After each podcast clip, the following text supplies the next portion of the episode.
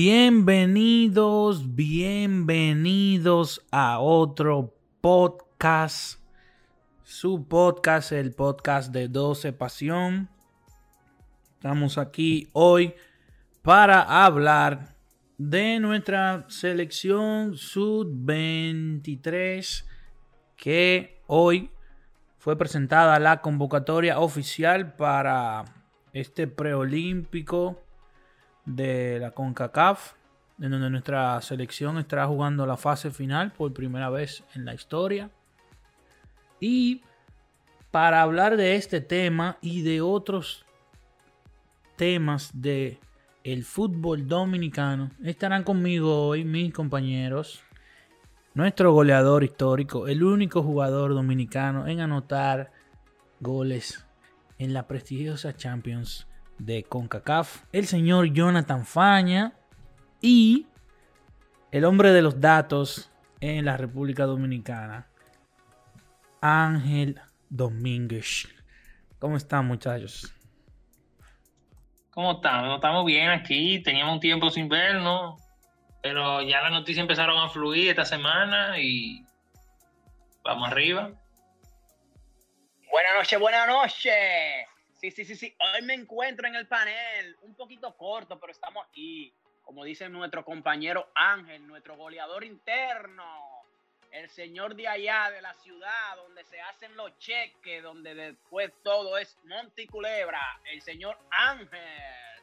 Y con nosotros de la ciudad de los rascacielos, desde los United States, nuestro capitán en jefe, Elihu Castillo. ¿Qué lo que, qué lo que, Jonathan? Angelito, ¿cómo va todo? Está movidito el, el, mercado ya de la LDF. Ya hay muchos fichajes oficiales. Estamos viendo cosas interesantes. Salió el listado de la sub-23. Hoy también salió una noticia que se fue por debajo del radar, que selección de fútbol playa, que no sabemos cuál es aquí, pero que ya la anotaron, va a jugar el, el Mundial de Fútbol Playa de CONCACAF, hasta lo, está en grupo ahí. Hay muchas noticias, en verdad. Muchas noticias interesantes. Sí, lo primero que vamos a hacer es, vamos directo al plato fuerte. Vamos a hablar de la, de la convocatoria oficial de la selección sub-23 hecha por el profesor Jack Spassi eh, para el preolímpico de CONCACAF, como dije al principio. Em, hay muchas sorpresas, hay algunos jugadores que han quedado fuera, pero em, es entendible, por lo mismo que hablamos eh, hace un par de programas atrás, no sé si recuerdas Ángel, cuando tú le decías a Jonathan que iban a dividir las selecciones, que había muchos jugadores, pero que eso se iba a repartir, porque algunos jugadores iban a estar con la mayor y otros iban a estar con la selección eh, preolímpica. Entonces, vamos a decir rápidamente quiénes fueron los convocados. Tenemos a los porteros Johan Guzmán del Real Ávila, Danilo Campana del Atlántico, Alessandro Baroni de OIM. Tenemos a Brian López del Atlético Porcuna de España en la defensa. Alejandro Jiménez del Cornellá, también defensa. Dali Reyes que ahora está en Bolivia, en el Santa Cruz, Real Santa Cruz, también en defensa. José Luis de la Cruz del Carabanchel de España, defensa. Sebastián Mañón del Black Rock FC, seguro de liga universitaria aquí en Estados Unidos, también defensa. Leán Torres, el dominico panameño de Pantoja. Joao Urbáez del Alcorcón de España, entonces, en el mediocampo tenemos a Juan Carlos Pineda del Mirandés, a la Bernie, que ahora se fue para el Tucson FC de la US League de aquí de Estados Unidos. José Omar de la Cruz de Calahorra de España. Kelvin Martínez de Jarabacoa. Edison Ascona eh, del Inter de Miami. Fabián Mesina del Hoffenheim de Alemania. Eh, Lorenzo de los Asuna, que es delantero. Ahora entramos con los delanteros. Eric Paniagua o Eric Japa, como conocen en RD, que es de Pantoja. Rafael Núñez Mata, que es del Atlético de Madrid, y Donny Romero, que es de Venados. ¿Qué le parecieron esa formación, esa convocatoria? Em, yo pienso ahí, como bien tú señalas, Eliu, que faltaron algunos nombres. Tal los estén guardando para la mayor, que los que más suenan que faltaron ahí estuvieron Luis Cordes, el San Pauli y Sueva. Eh, no, no, recuerdo en qué. ellos estaban en la, en la prelista de 50. Y ahí faltaron, podemos decir eso, esos muchachos, la mayoría, la mayoría de ellos, creo que Mesina es nuevo, nuevo, nuevo, nuevo. Un buen grupo de ellos. Sí, Mesina es nuevo. Eh, que se que vio sus primeros minutos en el contra Puerto Rico y contra Serbia. Pero nada, me sorprendió que Ascona, yo pensé por algún momento que yo iba a ver a Ascona en, en el listado, en el otro listado. Pues tú sabes que Ascona no es del grupo de los sub-23. Yo por un momento yo pensé que lo iban a hacer debutar con la mayor y no mandar a los sub-23, pero dijeron, bueno, eh, de seguro ahí lo pusieron por algo. Seguro decidieron llevarlo allá que esté un poquito más a su nivel. Y, sí, para que pueda destacar ahí en esa selección. Exacto, él se destaca más. Eso no, no cabe la menor duda. Pero nada, yo del mismo grupo. Eh, no sé, porque es que lo, que yo vi contra Puerto Rico no, no dejó como esa impresión. Ah, también faltaron, por ejemplo, Ronaldo Vázquez y Carlos Heredia. Y eso me pareció ahí un poquito extraño también, porque Heredia, eh, porque Vázquez siempre estaba en la sub-23. Y son dos jugadores que creo que están aquí en el país. Sí, pero tú sabes que, que, Pasi eh, seguro apuesta mucho por ellos para la mayor. Especialmente por Heredia. Especialmente eh, por Heredia. Entonces Ahí tú, me faltaron eso, ahí te digo a nivel de convocatoria, a nivel de juego, yo digo, vamos a ver. Pero yo solo espero que el equipo, si juegan como le jugaron a Puerto Rico, le van, lo van a volar. No van a ir. O sea, yo espero como que el entrenador ya tenga un poquito más definido lo que va a hacer. Tenemos a Estados Unidos, México y Costa Rica, pero tocó feísimo. Tú sabes, tú sabes también, perdón Ángel, que por lo menos ya él había hecho algo más con los muchachos que con la mayor. O sea, ya lo, lo conoce un poquito más porque ya la había trabajado con algunos, no con todos. Porque la convocatoria es nueva. de esa, esa convocatoria si se compara con la del año pasado que fue, yo creo que llegaron a estar en Guadalajara. Hay algunos cambios, no me he detenido. Pero eh, vamos a ver, eh, porque todo un desafío de logística. Hay algo que está aparte, ya para concluir eh, mi comentario. Hay unas restricciones de viajes ahora. Recordemos que la Comebol suspendió la fecha FIFA, si, mi, si no estoy equivocado por un tema de que los clubes en Europa estaban obligados. Ajá, porque no van a poder viajar algunos jugadores de Europa. No van a poder viajar a Europa. En CONCACAF es un poco diferente, porque en CONCACAF hay, casi no hay jugadores que estén de, Europa. vamos a ver cómo, cómo se puede lidiar con eso, porque podría crear cierto tema. Ya no hay obligación de ser de ningún jugador. Entonces, vamos a ver cómo los jugadores responden por sus equipos, pero yo entiendo que si los cedieron, en, lo que se dieron en enero puedes, pueden ser cedidos ahora también. Jonathan, ¿qué te pareció esa lista de, de, convocados con solo cinco jugadores del patio? ¿Qué te parece eso, Jonathan? Yo no me la encuentro nada extraño, nada fuera de lo común. Hace tiempo que veníamos comentando de que ambas, ambas convocatorias venían idénticas tanto la sub-23 como la superior. La superior tiene un dilema, que es las restricciones, aunque las restricciones de acá de Estados Unidos no la tengo bien clara porque no, no he escuchado de que el europeo que venga aquí a Estados Unidos tenga impedimento de 14 días de cuarentena. Tengo que investigar bien, ya que vivimos aquí en Estados que yo vivo aquí en Estados Unidos, solo es cuestión de investigar para saber si es real esas restricciones, pero no la tengo bien clara. Y con respecto a las sub-23, que es la que debemos de hablar hoy en día, me parece que es una convocatoria sin nada que de extraño. Quedaron nombre importante fuera. Para mí el nombre más importante que quedó fuera ha sido el de Ronaldo, el de Ronaldo Vázquez. Un nombre que vino y trabajó y luchó para esta selección poder estar ahí en una pre preolímpico. Quedaron otro nombre como el de Scary Tavera, Juan Ángeles, el mismo Rulfo. Quedaron fuera muchos jugadores de que yo entiendo de que debían de estar en esa lista. Veo uno, dos, tres, cuatro jugadores nuevos en la lista. Esperemos de que nos vaya bien. Vamos con tres selecciones que la verdad no son tres selecciones hueso fácil de roer. Pero el fútbol ahora mismo es en la cancha que se juega.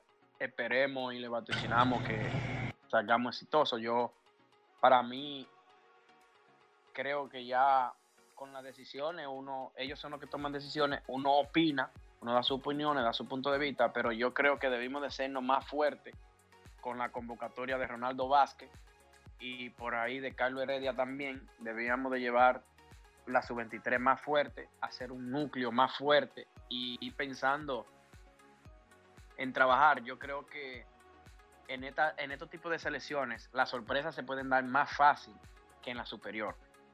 Porque en la superior ya vemos que los equipos grandes de la zona se están preparando mejor. Ya Jamaica dio sobre la mesa unos cuantos jugadores de Europa que va a traer de Inglaterra. De Premier League, de, gente, jugadores de perfil. Yo entiendo de que la sub-23 es un, núcleo y un grupo donde tú puedes dar un golpe de sorpresa, anotar un gol, dos goles y que el equipo contrario no, no tengan como ese dominio. ¿Por qué? Entiendo eso, porque por ejemplo la selección mexicana está compuesta todo de jugadores que juegan en la Liga Mexicana si mal no recuerdo, no tienen, no viene un europeo. El europeo que venía era Diego Larne y el Tata Martínez lo solicitó para la superior. Eh, en Estados Unidos, por igual, la selección de Estados Unidos está compuesta por jugadores de acá de la universidad y unos cuantos que juegan en MLS. Y la de Costa Rica ni se diga, los costarricenses todo es de su liga, de a base de, de los minutos que acumulan esos menores en la liga de ellos y dos, tres, no tanto como nosotros, que vienen de Europa. Y por eso me parece que debemos de fortalecernos más con los jugadores que hoy en día tienen ese talento y esa virtud para poderse mostrar dentro de la cancha y darnos un mejor juego y hacer la cosa mejor. Ya que contamos con Edalin Reyes, creo que vi a Edalin Reyes en la lista sub-23. Eh, ese núcleo debimos de mantenerlo, ya que quedaron otros fuera, otro nombre, que siempre va a ser la comidilla de todo de toda convocatoria que quedan nombres fuera, pero yo creo que los nombres que han quedado fuera han sido nombres importantes y que debieron de estar. Siempre y cuando uno, no, uno sea entrenador, lo ve así, el entrenador lo ve de otra manera, uno no es entrenador, uno simplemente opina. Esa es mi opinión sobre la convocatoria. Deseo éxito a nuestra selección nacional todo el apoyo lo van a tener de nosotros, nosotros queremos que ganemos. Todos son dominicanos, no importa que jueguen en Europa, que jueguen aquí en Estados Unidos, que jueguen en el patio, todos son dominicanos, eso lo sabemos y lo entendemos. Así que le vamos a desear mucha porra, yo estaré viéndolo desde aquí de casa por TUDN, que va a ser televisado en vivo. Cada partido voy a sacar. Y no nos están dando nada. yo voy a sacar ese momento y, esa horita para ver a mi selección y apoyarla. Ahora que tú hablas de eso, Jonathan, eh, ¿cuándo comienza? Porque a mí se me, se me fue ahora esa información. Si mal no recuerdo, yo creo que dijeron el 27 o el 28. Me parece que es la fecha exacta de inicio. Entonces, Ángel, um, tú ahorita estabas mencionando los rivales, eh, el grupo, tú puedes recordarle a la gente. Costa Rica, México y Estados Unidos. Sí, yo te voy a decir una cosa. Eh, aunque nosotros tengamos una selección eh, más débil en comparación a, los otros, porque obviamente esos son jugadores sub-23 de Estados Unidos, México y Costa Rica, que hace rato ya que están jugando en una primera división, que tienen ya un rodaje eh, importante en esos países y esas ligas que son mucho más profesionales que nosotros, más desarrollados. Pero a veces em, esa presión de que usted tiene que ganar porque usted es mejor y que usted es el que tiene que salir a romper la cancha. Eso le puede pasar una mala pasada. Eh, y yo creo que, o sea, desde lo que yo veo, si Pasi logra armar un, un onceno bueno y los muchachos salen motivados, alguna que otra sorpresa o por lo menos pueden, pueden joderle la clasificación a alguno de, esos países. Realmente. No sé qué piensan ustedes, pero yo creo que le podrían joder la clasificación a alguno de ellos. O dar el batacazo y meterse. No, yo veo, no, yo veo a la selección. Si tú me preguntas a mí, yo, yo no, yo no, yo no, mi, mi meta, porque soy realista, no es que, uy, que le vamos a ganar a Estados Unidos y a México yo quiero ver un buen juego, independientemente del resultado. Yo quiero que me demuestre en el campo que el equipo se sabe parar, que el equipo tiene un objetivo, que el equipo eh, saca la, si van a sacar la pelota por aquí, la sacan bien, dan uno, dos, tres pases corridos, si van a defender, se sientan a defender conscientemente. O sea, que hagan lo que tengan que hacer, pero que lo hagan bien yo lo digo así, yo quiero ideas. Quiero ver las ideas que si, la, que si, que si se ejecutan bien, tendrán los resultados. Así como pueden no venir, pero tú sabes que si tú vas haciendo, tú te desempeñas bien, el resultado llegará. O sea, eso va a llegar, no, no es algo, eso yo quiero ver. Más que un que ganarle 3 a 0, 2 a 0. No, no, yo quiero eso sería bueno, que nos daría mucha alegría? Un gol, dos goles, tres goles, y tú, bueno, eh, eso sería bueno. Tú ves que la selección construya juego y anota un gol, eso da mucha alegría. Los goles son la alegría del fútbol. Eso también sería bueno ver. Eso, esas son mis esperanzas para, para ese partido. Esos partidos que primero van contra México, después contra México el día 18, contra Estados Unidos el 21 y contra Costa Rica el 24. Jonathan, ¿qué tú crees de eso? De que yo acabo de mencionar. No, fíjate, algo similar a Ángel. Nosotros somos una selección que dentro del papel nos vemos que somos la, la semicienta del grupo. Vamos a competir con grandes selecciones pero es como yo te dije, todo ya se basa dentro de la cancha, no sabemos qué puede suceder. Nosotros nacemos fuertes, podemos anotar un gol, como dice Ángel, que lo que necesitamos no es ganar, porque quizá vamos a medir la fuerza de, las selecciones y no nos vemos superior ni nos vemos con esa ámpute de ganar, pero sí tenemos esperanza de que salgan los resultados bien, de que juguemos bien, de que mostremos buena cara, de que mostremos un buen fútbol de que tengamos idea, identidad como selección y que por lo menos podamos anotar uno, dos, tres goles y, nada, y, quién sabe si damos la sorpresa y salimos los clasificados porque solo clasifica uno por grupo. Es algo cuesta arriba, pero en el fútbol no hay nada escrito. Bueno, yo, o sea, no es que yo crea que va, o sea, que, que no podamos ganar.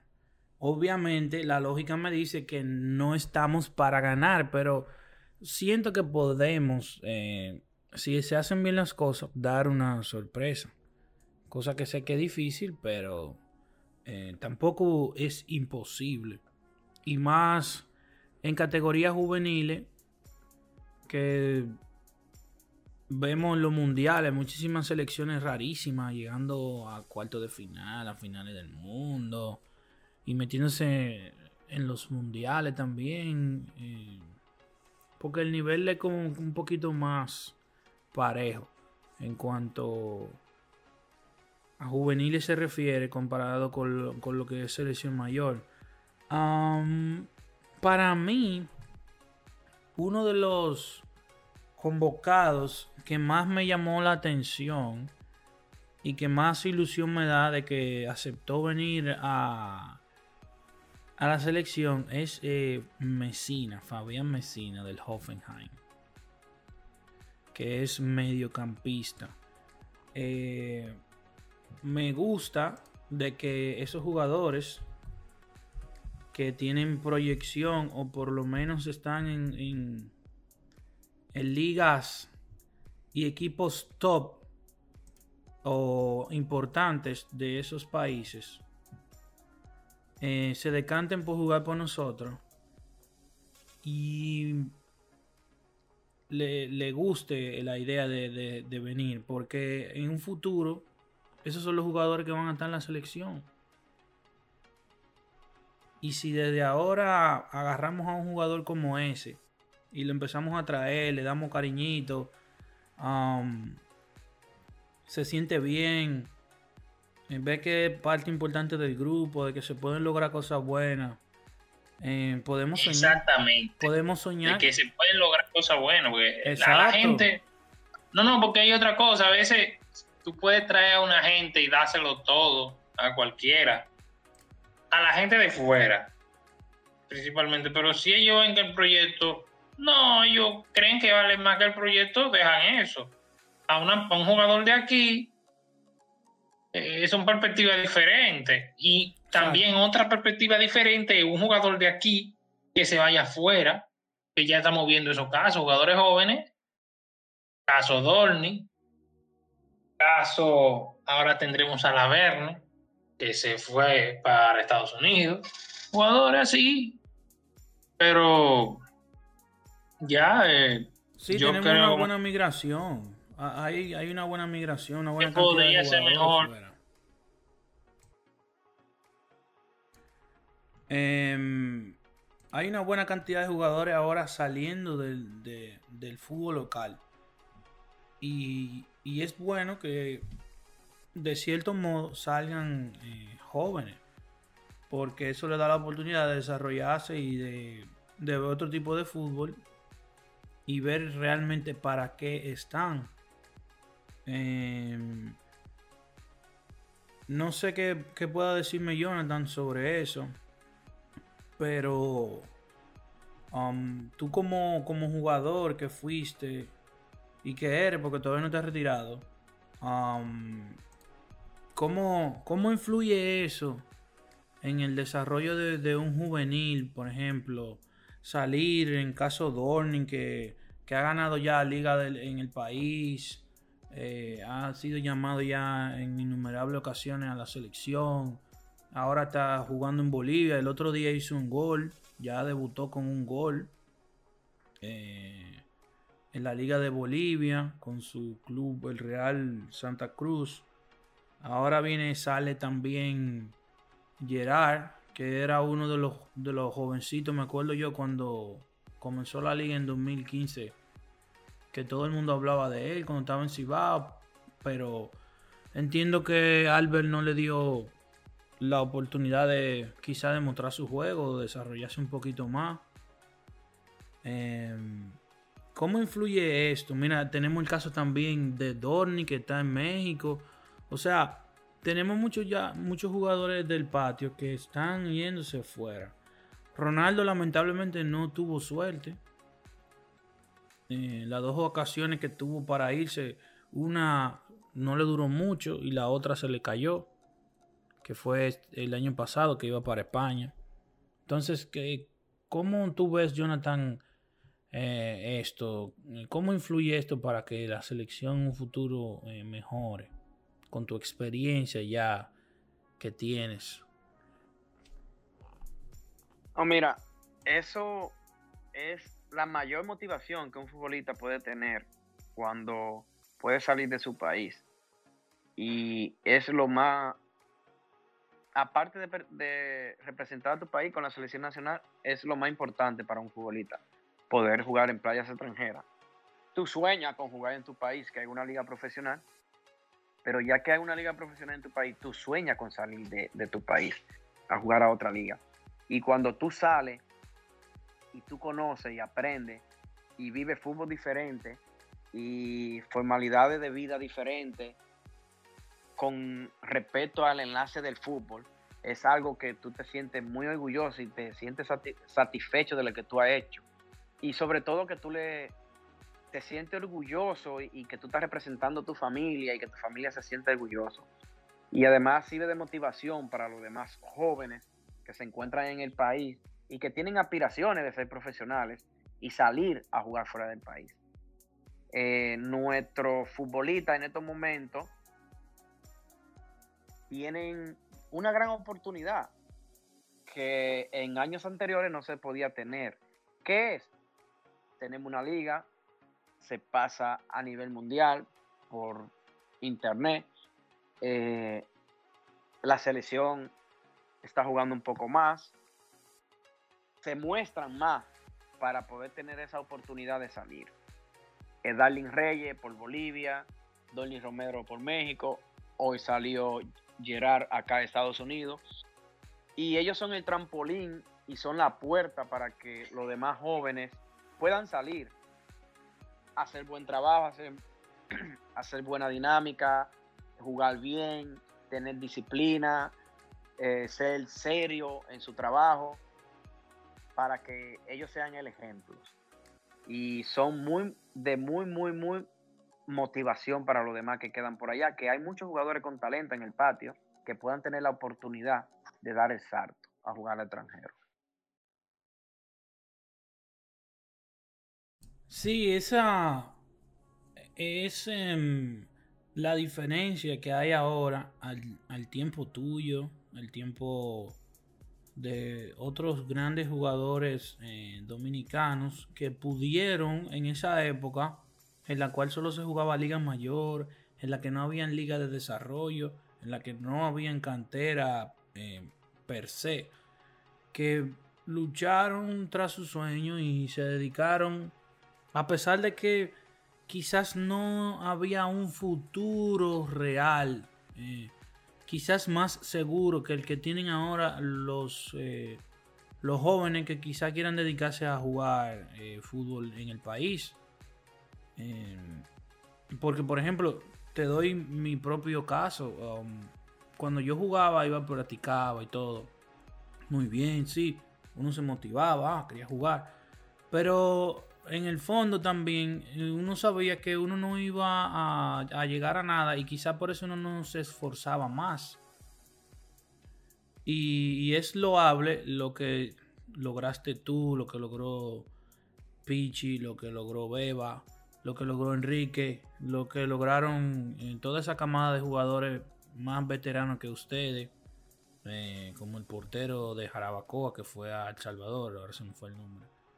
Em, Junior Mejía. Sí. Junior Mejía. Oscar Junior Mejía. Exacto. Entonces, son jugadores que tú te pones a ver y tú dices, coño, pero estos tigres eh, tenían entrenadores que no estaban eh, capacitados.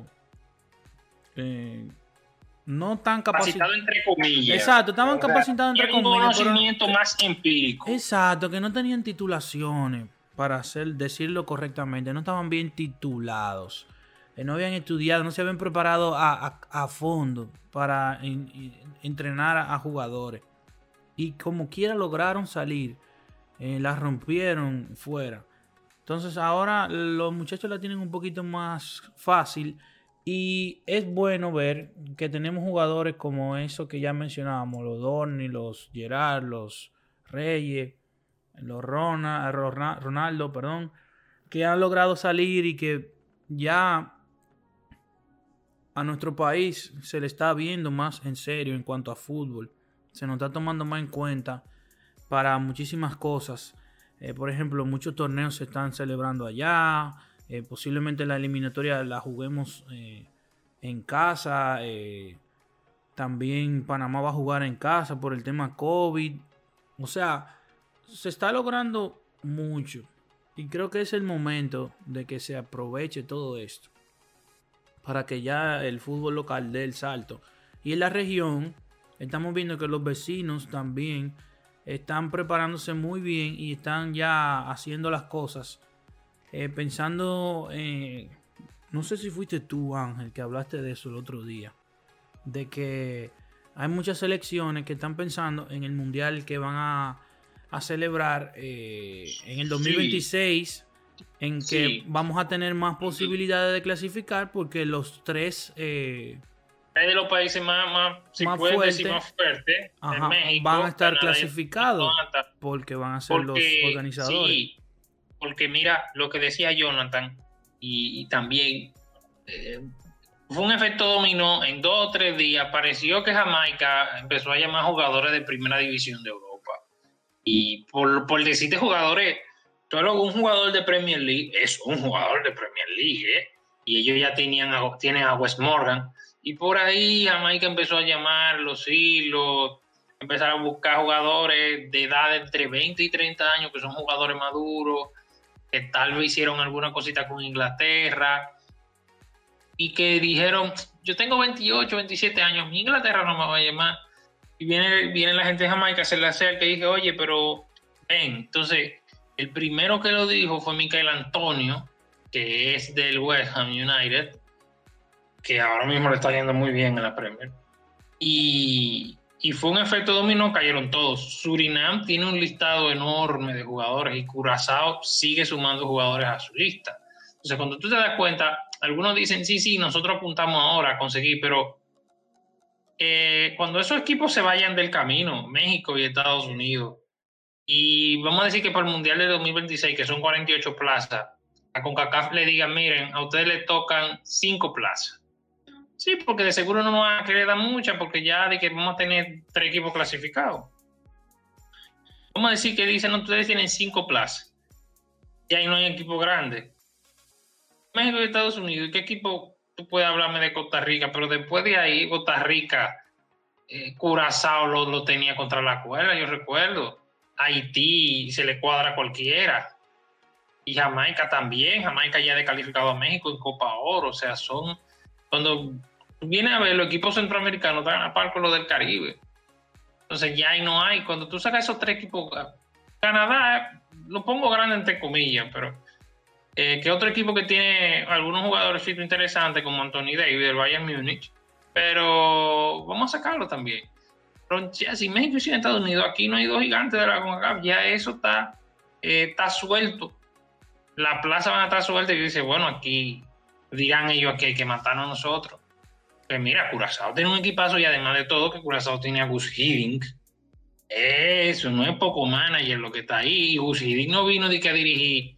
Mira que Curazao trajo a Gus Hiddink a dirigirle cuatro partiditos ahora. Gus Hiddink está ahí para la Liga de Naciones. que viene y Gus Hiddink va a estar ahí para el próximo clasificatorio. Son proyectos a largo plazo. Exacto. Aquí no he visto a nadie hablando porque aquí se comete un error y lo voy a, lo voy a comentar, que muchas veces vamos para el mundial. Tú no veías que Osiris siempre decía, al mundial, el mundial de fútbol, vamos a Qatar, que vamos a Rusia, República Dominicana, y siempre te decían eso. Yo, pero que si usted no trabaja en el fútbol base, si, usted no trabaja en, los muchachos y en organizar, como nosotros digamos vamos a llegar a un mundial de aire, el mundial no se llega de aire. Los equipos que tuve que llegar al mundial en un trabajo fuerte. Mira, esa generación eh, de Panamá que llevó a Panamá al Mundial, que tuvo ese desencanto en 2014, esa generación que llevó al Mundial en 2018 fue un proceso grandísimo.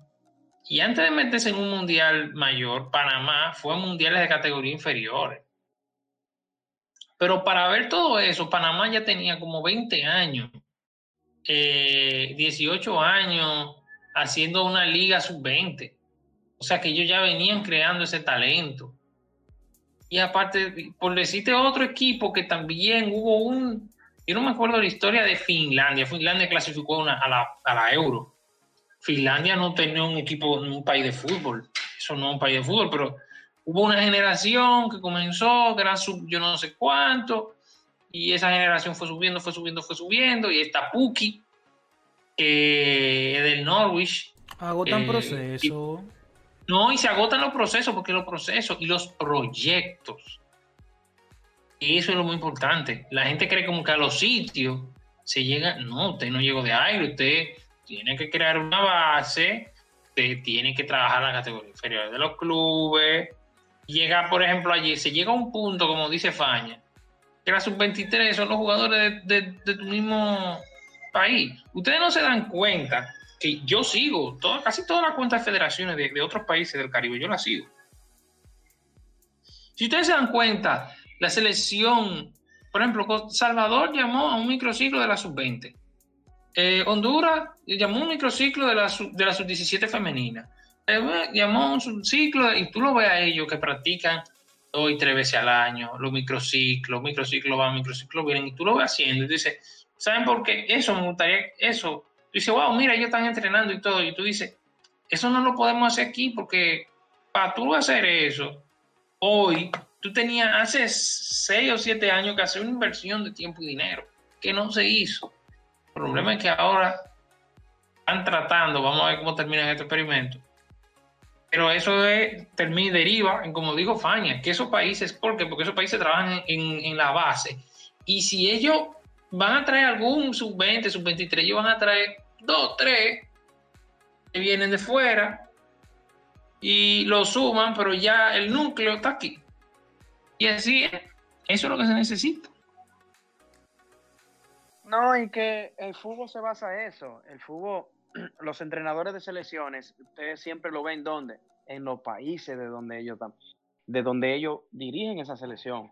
En busca de que andan siempre en todos los partidos, andan viendo esos talentos que pueden traer a las selecciones y que pueden venir a hacer microciclos, macrociclos.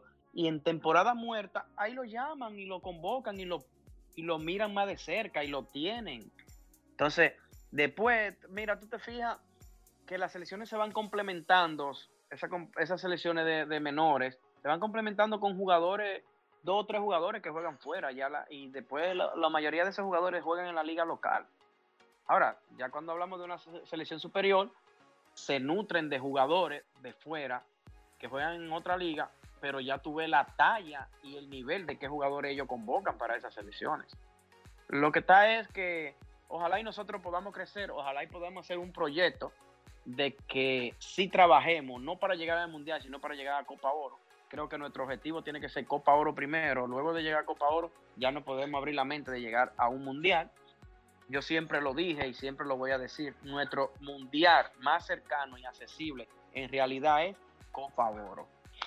Así que yo creo que nosotros debemos de, pensar en Copa Oro. Y nada, vamos a ver si nuestro comandante en jefe hace el switch para las contrataciones de LDF. También quiero comentar en el programa de hoy que la Federación Dominicana de Fútbol dio a conocer las dos lesiones de las jóvenes de la selección. Eso lo vamos a También quiero comentar sobre eso. Cuando nuestro comandante en jefe cambie el switch. Sí, no, ya.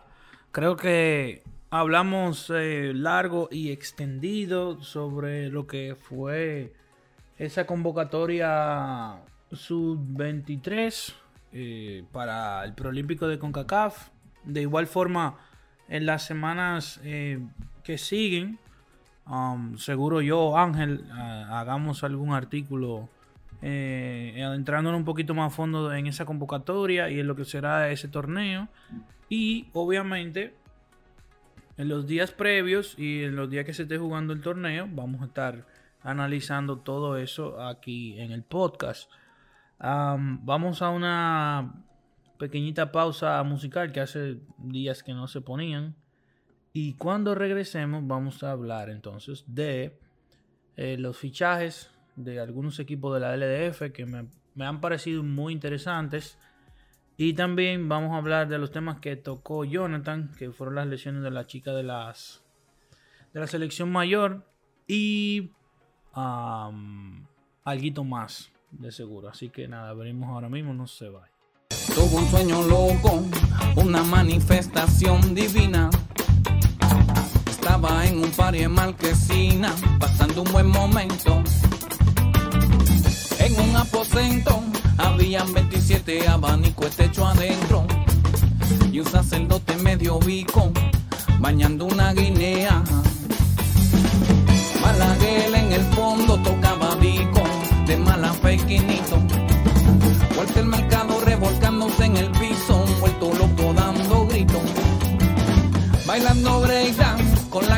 en una funda de platanito.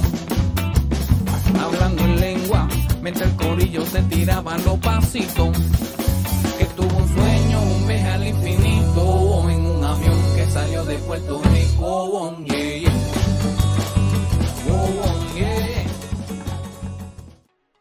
Y bien, estamos ya de regreso con el podcast de 12 Pasión. Y en nuestro último bloque, vamos, o el segundo tiempo, por así decirlo, vamos a hablar del el movido mercado de fichajes, eh, mercado, perdón, de fichajes de la LDF.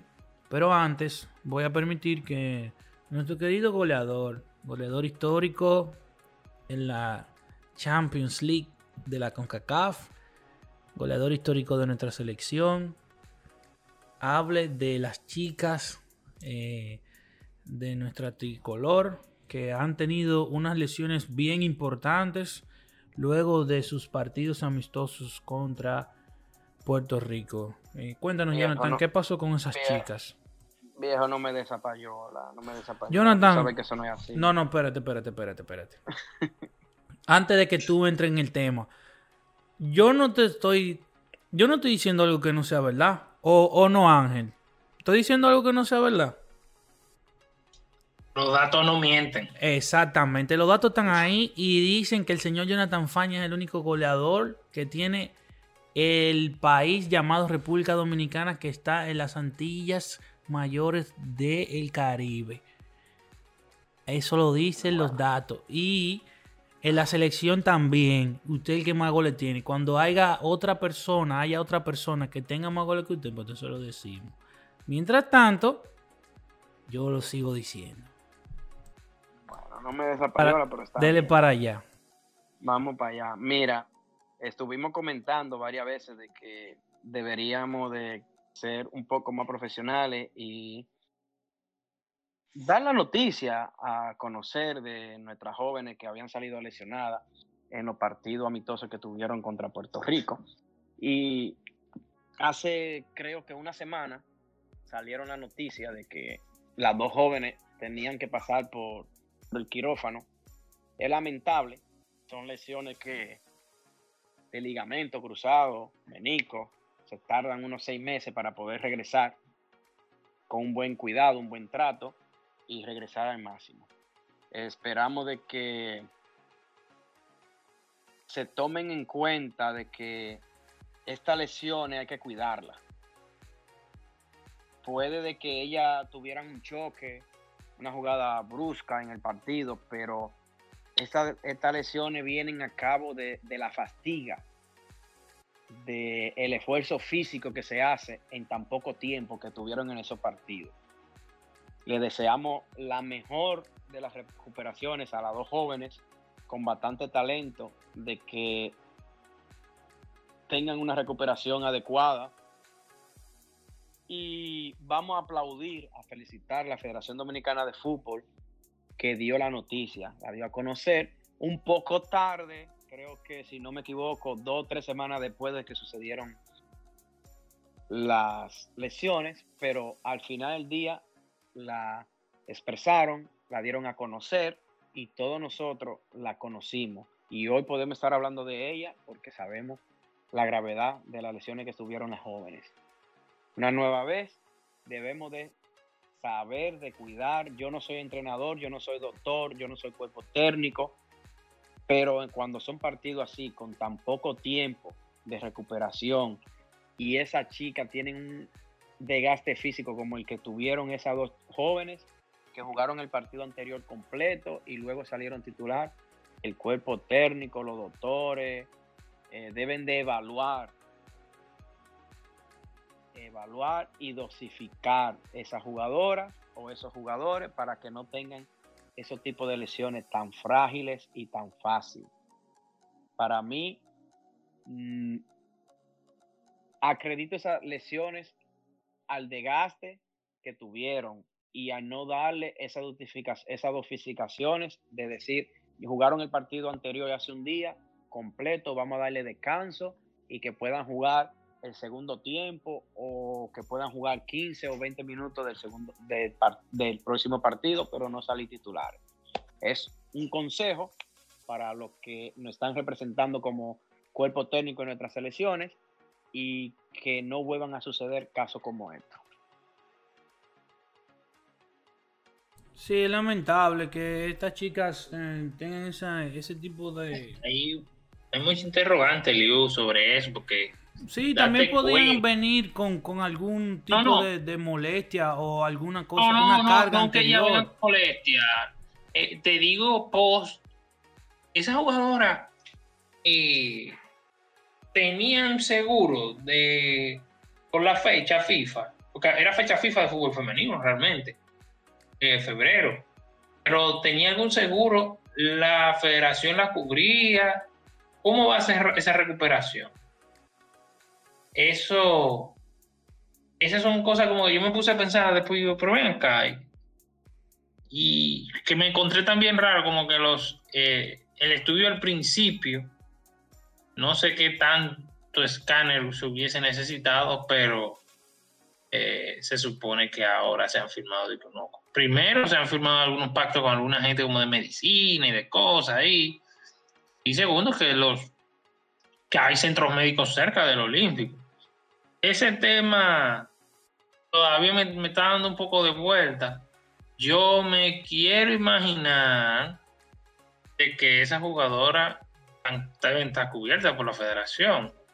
Eh, tú sabes que cuando tú traes un jugador, tú tienes que tener un, creo yo, ¿verdad? Si, se hacen bien las cosas, un seguro médico. ¿Qué tú opinas? se supone, ¿no? se supone que debemos de tener seguro médico. Yo espero, yo espero que, porque son, porque primero está la operación, pero después está la terapia, son, son temas costosos. Yo quiero ver no, Tú, tú, sabes te imaginas, dime, dime, Jonathan. Tú sabes que en ese tema, esas jóvenes, ya que juegan aquí en la Liga de Estados Unidos, se van a venir a operar aquí. De hecho, yo creo que ya se operaron. Sí. Yo pensando en la magnitud de la lesión, el tiempo que ha pasado, yo entiendo ya que se han operado. Pero yo creo que... ahora bien, hay, que ver qué tanta responsabilidad está teniendo nuestra federación con ella. Eso no lo sabemos, no podemos opinarlo porque no tenemos información a mano ni información concreta, que es lo que vuelvo y repito. Son informaciones que nuestra federación debe informar al público a la prensa para que se conozcan y no hagan mal entendido de que pasen problemas, como andan por ahí algunos problemas inciertos que todavía no se han sacado al aire. El otro día vi personas que comentaron en algunos twitters de algunos problemas del pasado que ya estaban empezando a destapar los problemas que se suponen que existen, que para personas, que para otros que sabemos el caso, sabemos que no son de la manera que mucha gente la han expresado. Entonces, por eso le pedimos a la federación que informe sobre el problema de esas jóvenes, qué tan comprometidos ya están con la operación de las jóvenes y la recuperación de esas jóvenes. Para nosotros, el, el fanático futbolista y la prensa del fútbol esté con aclarada y que tenga conocimiento de qué tanto tiene la federación, qué por ciento está cubriendo la, federación para esas jóvenes, porque esas jóvenes van a necesitar eh, el pago de, operación, la rehabilitación, y también van a, necesitar algún incentivo económico porque van a estar inactivas en su club.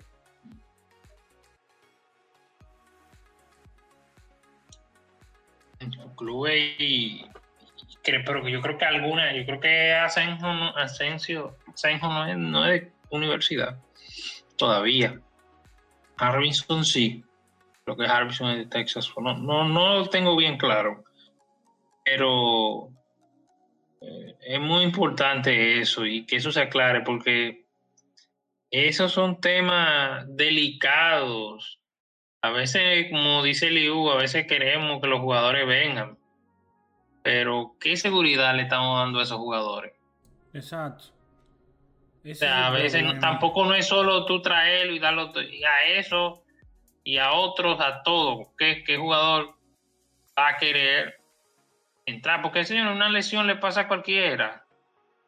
Es, cierto que hay inactividad física y cosas, pero un día tú estás bien y el otro día una lesión, tú te lesionan o tú te lesionas. Hay gente que se lesionan solo.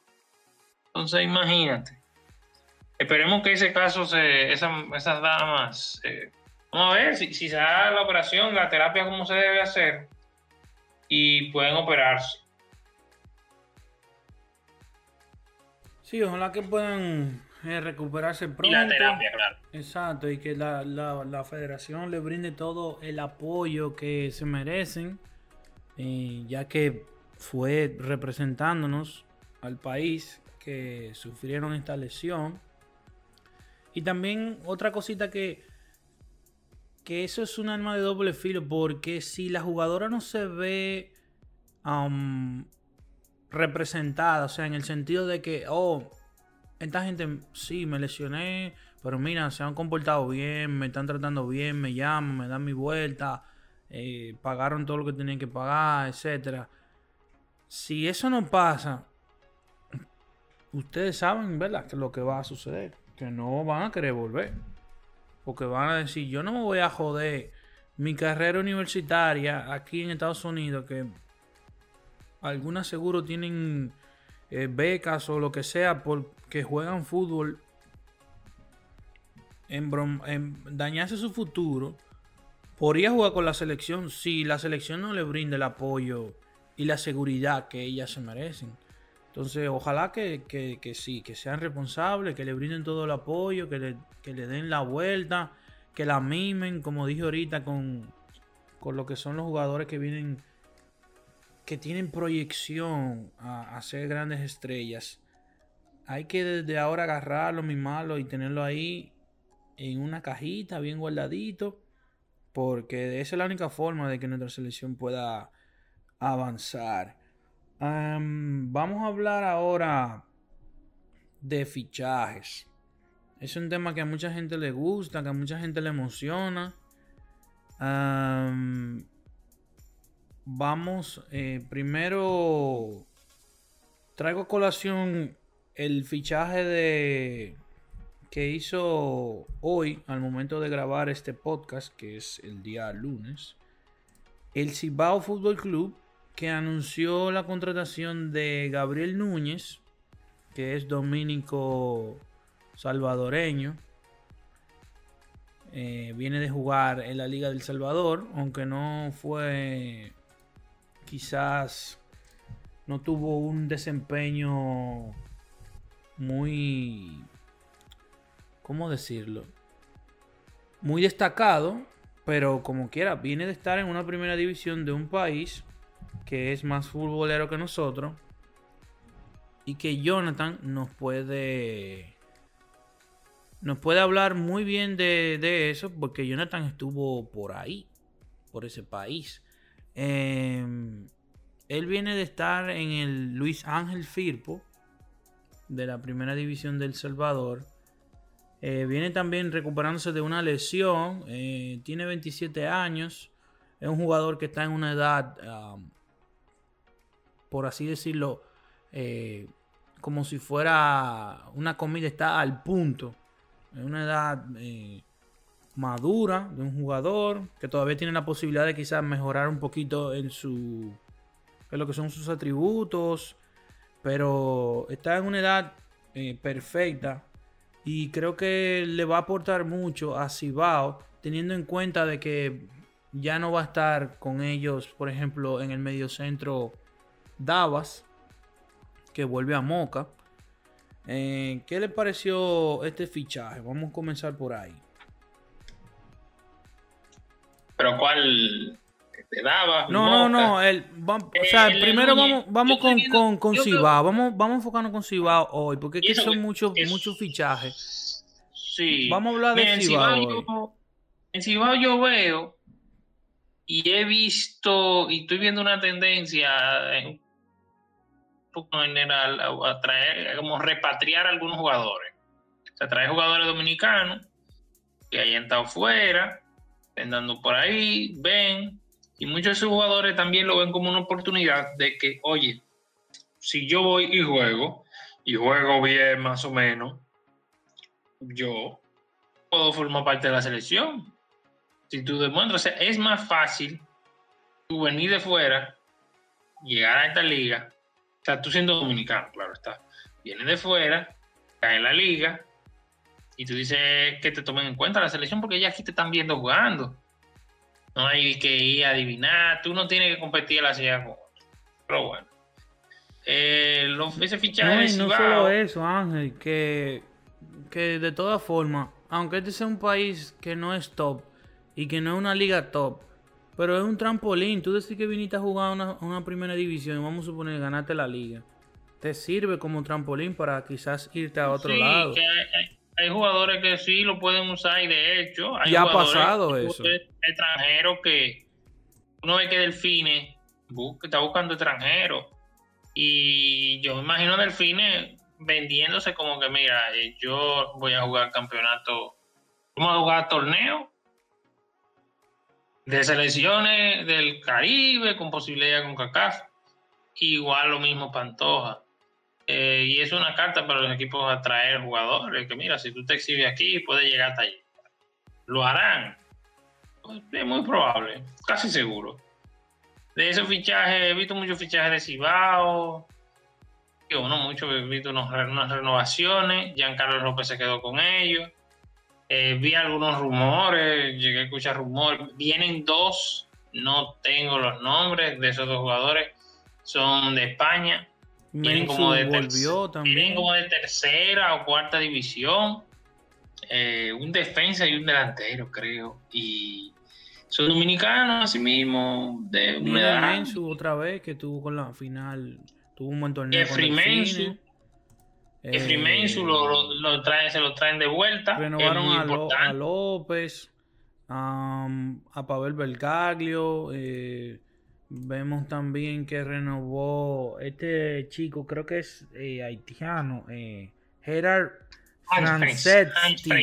Francetti. una cosa así. Sí, sí no, no recuerdo bien el nombre, pero él es jugador también lo renovaron, que es joven, es de, como de la cantera de Sigue hoy también, que ese fue el primer eh, fichaje como que anunciaron que los primeros jugadores que renovaron. Exacto. Y ya oh. no, yo si va bien, todavía yo no veo, pues si va perdió muchos jugadores. Sí. No estoy viendo, porque si va Iván Pérez continúa también. Sí, mira. Sí, pero si, va Dime, sí, Jonathan. Cibao hizo movimiento en las últimas semanas. Su primer fichaje o renovación fue la de Iván Pérez. Creo que todavía está bebiendo en nuestro campeonato. Es un jugador que tiene talento, tiene, es muy fino para jugar, pero sí, sigue a deber. Vamos a esperar este año a ver qué nos trae, qué puede mostrar. Siguió la renovación de el eterno Miguel Loy, que es un portero indiscutiblemente. No hay nada que, que un tipo de nivel, un tipo que ha demostrado el talento y el nivel que tiene. Es nuestro mayor representante en la Liga de Campeones de CONCACAF, con más partidos jugados. Y sabemos la, y es el portero actual de nuestra selección nacional. Luego siguió la renovación de Pavel Belgalio, un joven dominicano de padre italiano, es un gran jugador, es, tremendo jugadorazo. Lamentablemente en Cibao lo convirtieron en defensa lateral izquierdo. Era un tremendo delantero en sus inicios de futbolista como infantil, juvenil. Luego siguió la renovación de Giancarlo López, una renovación de que todos esperaban en Cibao, a pesar de que muchos dicen que Giancarlo López no ha mostrado su mejor fútbol, pero es un jugador diferente, es un jugador que tiene capacidades, que tiene la mentalidad y tiene la capacidad para cambiar un partido en cualquier momento. Esperemos de antemano que esté entre los convocados para el listado final de, nuestra selección superior. Eh, Diefri este joven también es renovado porque estaba préstamo para Benfine. No tengo clara la nacionalidad de Diefri Mensú. No sé si es dominicano o es haitiano, es dominico haitiano eh, o haitiano dominico, dominicano. Hay que averiguar bien. En caso de que sea, no sabemos la nacionalidad bien, ya ahí tendríamos contando dos extranjeros para Cibao con esa renovación. Luego siguió la renovación de Eral Francetti. Eral Francetti sí es haitiano, es, joven es nacionalidad haitiana. Yo tengo conocimiento de ella porque Eral Francetti llegó a Cibao cuando yo jugaba para Cibao en el año 2016. Es un tremendo jugador, tremendo talento mediocampista. Lamentablemente, viendo la renovación y los fichajes de Cibao, se está llenando de mediocampistas. No sabemos dónde va a meter todos esos mediocampistas. Luego siguió la del joven Jean Luis Martínez, un joven santiaguero, un joven que viene de su cantera, que ha plegado nivel y se ha mostrado que tiene fútbol para jugar en la liga. Es un joven que está en crecimiento. Hay que esperar su desarrollo. Y vino el fichaje bombas para el día de hoy, Gravier Núñez. Llamamos el fichaje bomba porque ha estado en todas las redes, ha estado en todos los periódicos deportivos de nuestro país. Y Gravier Núñez es un joven que le podemos llamar, como él mismo se autodenomina, un trotamundo han dado muchos países intentando triunfar en el fútbol. Eh, él lo denominó de la siguiente manera, dice que sus mejores años fueron en el año 2018 cuando estuvo en Portugal y el año 2019 me parece cuando jugó, cuando regresó a El Salvador y jugó en la primera división de El Salvador. Ahora mismo no recuerdo bien, pero si no recuerdo bien, si no me falla la memoria, creo que jugó con Limeño su primer año. Luego firmó con Luis Ángel Firpo, donde se pasó toda la temporada lesionado, no pudo jugar el campeonato. Y cabe destacar y mencionar que Gravier Núñez no es el primer dominicano que juega para Luis Ángel Firpo. El primer dominicano en jugar la Liga Salvadoreña y para Luis Ángel Firpo fue Oscar Junior Mejía, el portero de Jarabacoa. Eh, Junior representó nuestro país en, la, en, el, en El Salvador, en el país centroamericano. Jugó para Atlético Marte y luego de Atlético Marte pasó a Luis Ángel Firpo, uno de los grandes de ese país. Eh, también tuvimos la representación del servidor de quien está hablando. En El Salvador también. Se jugó y bueno, esperemos que Gravier sea de gran utilidad para Cibao. Vuelvo y repito, en las renovaciones y los fichajes de Cibao vemos, vemos muchos mediocampistas de la misma característica, ofensivo todo. Ojalá y que Cibao pueda hacer una buena temporada, mejor que la anterior, y tener un mejor engranaje. No tengo mucho que aportar sobre la carrera de Gravier más que lo que acabo de, decir. Gravier es un joven que lo conozco desde el año 2015 que llegó a nuestro país. Cuando nuestra liga iba a iniciar, también pasó por las elecciones, fue, fue a nuestro país a buscar oportunidades para representarnos en las elecciones. Y nada, un buen deportista, un deportista disciplinado, y ojalá y que tenga éxito y que pueda triunfar en nuestra liga. Sí, yo creo que que un, es un buen fichaje ese de, de Cibao. Y creo que también ese tema de que los equipos dominicanos aprovechen a esos jugadores que están fuera, eh, tardaron mucho para explotarlo. Anteriormente eh, vino Edipo, que estuvo en España, que lo hizo muy bien con, con San Cristóbal. Lo metió en unas semifinales de, de liga. No me ah, vino también este muchacho. eh, hoy se me, se me va el nombre. Eh, el suizo. Vino, vinieron, vinieron tres de Suiza. Fue Heinz, uno de ellos. Samuel, Samuel, Samuel Luxemburgo y, y Samuel, Samuel y Sayas, exacto. Y vino Sayas. Y co- coincidencialmente, los primeros que iniciaron con esa temática fueron los de Cibao, que trajeron a ese grupo de, de dominicanos que estaban jugando en esas ligas de fuera. Y realmente, Ay, sí. Exacto. Y A real- nosotros dos lo, lo trajo a mitad de temporada. Ajá. Y realmente eh, yo, yo entiendo que debería ser la gran apuesta de los equipos dominicanos.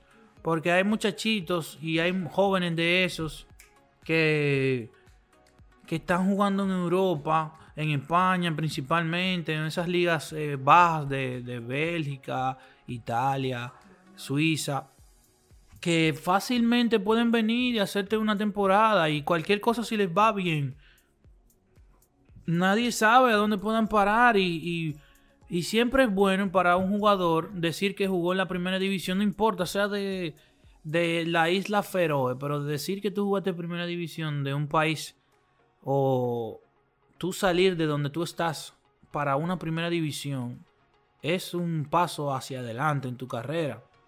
Miren, por ejemplo, a Luis de Lucas. Él jugaba, era divisiones regionales en España, segunda, tercera. ¿Y qué pasó? Vino, hizo una temporada con el Barcelona, jugó competición internacional, se fue, jugó creo que fue una temporada, media temporada en segunda B o en tercera. ¿Y dónde está ahora? Está en la primera división de Finlandia. No es un país top, top de Europa, pero es una primera división europea. Igual, por ejemplo, eh, como está este muchacho en Malta, en mi Peña, que no ha venido a jugar al país porque le va muy bien en Malta, pero está jugando en una primera división. ¿Y de dónde salió? Salió de la división regional de Castilla o de ahí de Madrid. Entonces es una buena apuesta porque eso lo primero es que no te ocupan plaza de extranjero. Eso es lo primero. Em, son jugadores que vienen de una de ligas donde técnicamente están mejor desarrollados que la local. Te pueden aportar mucho. Entonces tú te traes quizás uno o dos jugadores extranjeros de mayor nivel de lo que se están trayendo actualmente. Le pagas en vez de pagarle, qué sé yo, a 3 o 4, 5, 6, 7 jugadores, mejor tú divides eso en 3 sueldos o en 2 y le pagas a jugadores que de verdad te vengan a marcar la diferencia, que es lo que siempre Jonathan dice. Que vengan y marquen la diferencia. Que no vengan a hacer uno más del montón.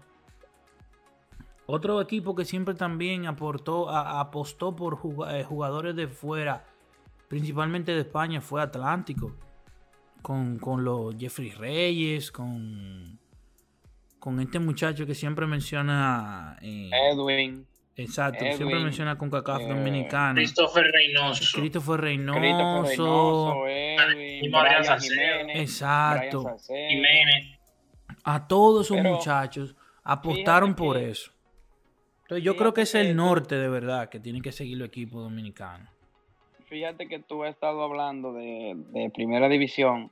Es mucha la diferencia cuando tú dices, yo jugué primera división en tal país, que decir, yo jugaba cuarta, quinta, sexta división, tercera división en España. Cuando, por ejemplo, Luigi de Luca diga en su currículo, yo jugué primera división en República Dominicana y meta, yo jugué regional en España, de una vez se van a fijar por la primera división de República Dominicana porque es la primera división en la liga profesional, no es liga juveniles, no son ligas donde juegan cualquier, donde juega cualquier jugador. Así se ve el mundo del fútbol. Eso es lo mismo que yo siempre hablo sobre los jugadores que pueden ir en la fecha FIFA a cualquier selección, no importa que esté ocupando el lugar 100, 209 en la FIFA. Si fue a la selección, se ve diferente en el camerino. Lo mismo, los currículos se ven diferentes cuando se ponen encima de la mesa. Que yo jugué primera división en tal país, que jugué primera división en otro país. Es, es mucha diferencia cuando tú pones en tu currículo que tú jugaste tercera y cuarta división. Es algo importante. Estos jóvenes que están llegando, sí, es importante. También cabe destacar que a la edad, a la edad que están llegando, están, edad, están llegando a una edad importante, están jóvenes todavía. Uno tiene 22, otro tiene 24. Los demás dos jóvenes que fichó Cibao, que se me olvidó, que estaban jugando en tercera división, cuarta división por allá en España, regionales o no me acuerdo bien de qué, qué tipo de división estaban jugando. Hay que ver qué van a mostrar, qué traen. Vamos a recordar que nuestra liga no es una liga para cualquier tipo de jugador. Nuestra liga es muy física, es muy rápida, es un fútbol diferente. Ojalá y que se puedan adaptar al fútbol dominicano. Ángel, ¿qué tú crees de, de, de, esos fichajes, de, de esos mercadillos? O sea, de, ¿cómo, no, y, y, en general, no, en general ¿cómo, cómo, cómo tú veo, ves eso de que, de que se esté apostando por traer jugadores que están fuera? ¿Qué? Que no ocupen plazo de es mejor, es mejor yo traer un jugador de dominicano de 20 y 25 años que sea bueno. Exacto. Okay. Que sea bueno que esté en una tercera división de España, tú lo puedes. Yo es mejor traer eso que tú traes un cohete explotado de Sudamérica. Dime, jugadores de 38 años que al final eh, este no te va, este fácilmente te cobra menos. Y la, la, y otra cosa es que este jugador que tú traes, un dominicano de fuera, eh, tiene una vida útil más larga, no hay que decirlo. Y lo otro, ve, un, ve las cosas diferentes, porque no es un jugador que va para el retiro es un jugador que está en una edad madura. No el mismo, no es igual un jugador de 25 que uno de 38, porque el de 38 yo dijo, ya yo lo dictó. ¿Qué me queda? Uno de 25 no, yo tengo que dar más para mejorar.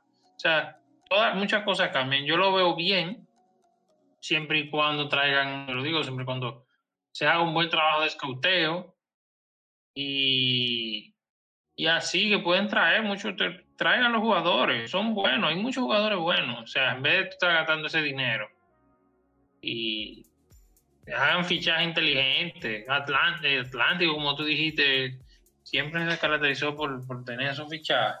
y Atlántico. Fichajes, fichajes y fíjate, fíjate que si, a mí la gestión de dirección deportiva de Atlántico siempre ha sido buena, porque casi todos los jugadores que ellos han fichado en las siguientes temporadas se van a otros equipos y han salido campeones y todo eso.